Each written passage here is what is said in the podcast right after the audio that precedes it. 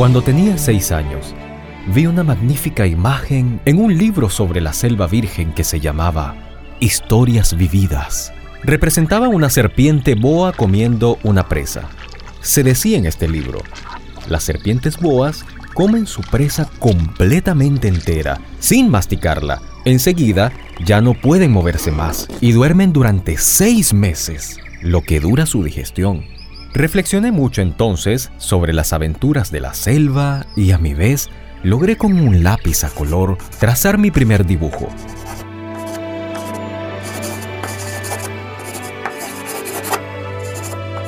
Mostré mi obra de arte a las personas mayores y les pregunté si mi dibujo les causaba miedo. ¿Por qué un sombrero ha de causarnos miedo? Me respondieron. Mi dibujo no representaba un sombrero, representaba una serpiente boa que digería un elefante.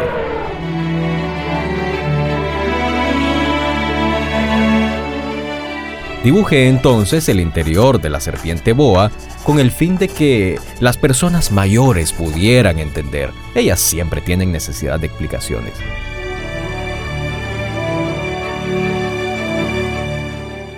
Las personas mayores me aconsejaron abandonar los dibujos de serpientes boas, ya sean abiertas o cerradas, y de mejor poner interés en geografía, en la historia, en el cálculo y en la gramática.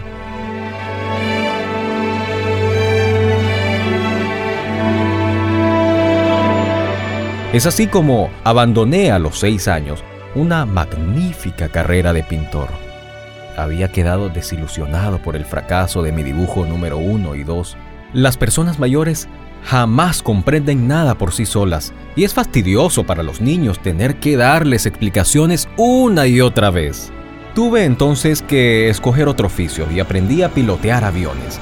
He volado un poco por todos lados del mundo y la geografía precisamente me sirvió mucho. Sabía reconocer a primera vista la China de Arizona es muy útil esto, sobre todo si se pierde uno durante la noche. A lo largo de mi vida he tenido una multitud de contactos de gente seria. He vivido mucho con personas mayores. Las he visto muy de cerca, pero esto no ha mejorado mi opinión sobre ellas. Cuando me encontraba una persona que me parecía un poco lúcida, hacía con ella el experimento de mi dibujo número uno, que he conservado siempre. Quería saber si verdaderamente era comprensiva, pero siempre me contestaba, es un sombrero. Me abstenía entonces de hablarle de serpientes y boas, de selva virgen, de estrellas. Me ponía a su altura y hablaba de bridge, de golf, de política y de corbatas. Así esa persona mayor estaba contenta de conocer a un hombre tan razonable.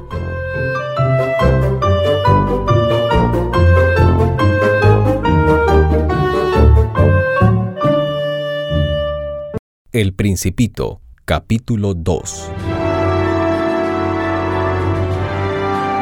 Y así viví solo, sin nadie con quien poder hablar verdaderamente, hasta hace seis meses que tuve una avería en el desierto de Sahara. Algo se había estropeado en mi motor y como no llevaba conmigo un mecánico ni pasajeros, me dispuse a tratar de llevar a cabo, yo solo, una reparación difícil. Era para mí una cuestión de vida o muerte, ya que apenas tenía agua para beber durante ocho días. La primera noche me dormí en la arena, a mil millas de algún lugar habitado. Me encontraba pues más aislado que un náufrago en una armadilla en medio del océano.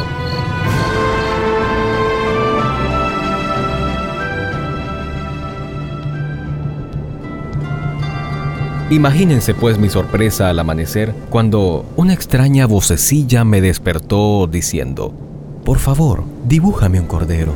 ¿Eh? exclamé. Dibújame un cordero. Salté como si me hubiera golpeado un rayo, me froté muy bien los ojos y miré a mi alrededor. Vi un pequeño y extraordinario muchachito que me miraba gravemente. Le hice un retrato a mano. Ciertamente mi dibujo es mucho menos encantador que el modelo, mas no es mi culpa. A los seis años las personas mayores me desilusionaron en mi carrera de pintor y no había aprendido a dibujar otra cosa que boas cerradas y boas abiertas. Miré pues esa aparición con ojos desorbitados de asombro No olviden que me encontraba a mil millas de algún lugar habitado y el muchachito no me parecía perdido, ni muerto de cansancio, ni de hambre, ni muerto de sed, ni de miedo. No tenía en absoluto la apariencia de un niño perdido en medio del desierto, a mil millas del poblado más cercano. Cuando logré por fin cruzar palabra con él, le dije, pero, ¿qué haces tú por aquí? Y repitió entonces, muy lentamente, como algo importante, por favor, dibújame un cordero. Cuando el misterio es demasiado impresionante, es imposible desobedecer. Por absurdo que aquello me pareciera, a mil millas del poblado más próximo y en peligro de muerte, saqué de mi bolsa una hoja de papel y una pluma fuente. Me acordé entonces que había yo estudiado especialmente geografía, historia, cálculo y gramática, y le dije al muchachito, ya con un poco de mal humor, que yo no sabía dibujar, y me contestó, no importa, dibújame un cordero. Como nunca había dibujado un cordero, rehice para él uno de los dos únicos dibujos que yo era capaz de realizar, el de la serpiente boa cerrada. Y quedé estupefacto cuando lo oí decir, no, no, no, no, no, yo no quiero un elefante dentro de una boa. Una boa es muy peligrosa y un elefante muy estorboso. Donde yo vivo es muy pequeño, necesito un cordero, dibújame un cordero. Dibujé entonces. Miró atentamente y replicó, no, este está muy enfermo, haz otro. Dibujé por segunda vez. Mi amigo sonreía gentilmente, con indulgencia. ¿Ves? Esto no es un cordero, es un carnero, tiene cuernos, dijo el principito. Rehice nuevamente mi dibujo, pero fue rechazado como los anteriores. Este está muy viejo. Yo quiero un cordero que viva mucho tiempo. Falto ya de paciencia y deseoso de empezar a desmontar mi motor, garrapateé un nuevo dibujo y se lo enseñé. Esta es la caja. El cordero que quieres está dentro, le dije. Quedé muy sorprendido al ver que le iluminaba la cara a mi joven juez. Así es, exactamente como lo quería. ¿Crees que este cordero necesitará mucha hierba? me preguntó. ¿Por qué? Porque donde yo vivo todo es muy pequeño, me contestó. Seguramente será suficiente. El cordero que te di es muy pequeño, le dije, no tan pequeño. Mira, está dormido, me dijo el niño. Y es así como tuve conocimiento del principito.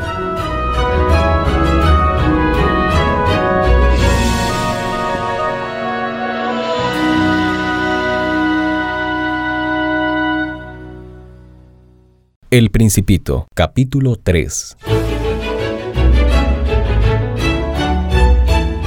Necesité mucho tiempo para entender de dónde venía el principito, que me hacía muchas preguntas, no parecía jamás atender las mías. Fueron palabras al azar las que poco a poco me revelaron todo. Así cuando por primera vez percibió mi avión, no dibujaré un avión pues ese dibujo es muy complicado para mí, él me preguntó, ¿qué es esa cosa? No es una cosa.